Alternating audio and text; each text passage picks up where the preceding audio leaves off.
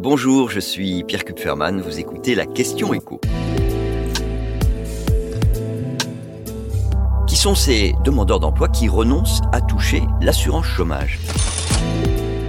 Pour la première fois, une étude permet de quantifier le nombre de salariés qui, après avoir perdu leur emploi, ne cherchent pas à bénéficier de l'assurance chômage. C'est une estimation qui a été réalisée par la DARES. La DARES, c'est l'équivalent de l'INSEE euh, au ministère du Travail. Et selon les experts qui ont travaillé sur ce sujet, ce qu'on appelle techniquement le non-recours à l'assurance chômage se situe à un niveau comparable à ce qu'on observe avec les autres aides sociales, c'est-à-dire euh, ces hommes et ces femmes qui, elles aussi, renoncent ou en tout cas auraient droit à des aides sociales et ne les demandent pas entre 25 et 42% Je sais, la fourchette est large, mais c'est une estimation. Et ça représente entre 390 000 et 690 000 personnes sur une année. Alors, est-ce que toutes ces personnes qui ont perdu leur emploi pourraient avoir droit à l'assurance chômage? Mais ça, on ne peut pas le dire. Parce que comme elles ne s'inscrivent pas à Pôle emploi, ce qui est obligatoire pour faire une demande d'inscription, bah, on ne sait pas si effectivement elles auraient le droit à une indemnisation. Mais ce qui ressort de cette étude, c'est ça qui est intéressant, c'est que ces demandeurs d'emploi qui font une croix sur une éventuelle allocation chômage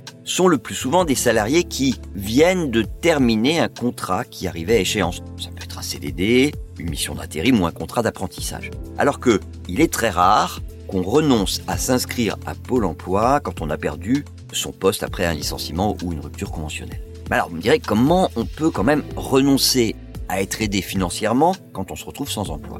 Ben, Il y a plusieurs cas de figure. Ça peut être par méconnaissance des règles. On pense qu'on a droit à rien. Ça peut être aussi par crainte. Crainte d'être stigmatisé, peur d'avoir à se justifier en cas de contrôle. Ça peut même être de la phobie administrative. Et puis il y a ceux qui se disent que de toute façon ils vont vite retrouver du travail et que donc ça vaut vraiment pas la peine d'aller s'inscrire à Pôle emploi. En tout cas, dans le contexte de la réforme de l'assurance chômage, ces chiffres montrent qu'on ne peut pas dire que tous les chômeurs ont tendance à retarder leur recherche d'emploi pour profiter le plus longtemps possible de leurs allocations. Et d'ailleurs, quand on regarde euh, la part des demandeurs d'emploi qui sont inscrits donc à Pôle emploi, quelle que soit la catégorie, quand on regarde la part qui bénéficie d'une indemnisation, assurance chômage ou État, ben on voit que cette part, elle est finalement inférieure à 50%. C'est 45% au deuxième trimestre de cette année. Donc, la question du retour à la vie active des demandeurs d'emploi, elle repose sur vraiment de très nombreux critères. La formation, l'âge, le lieu d'habitation aussi qui est très important.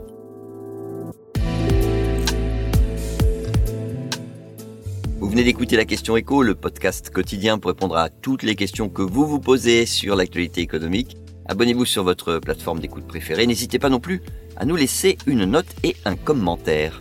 À bientôt.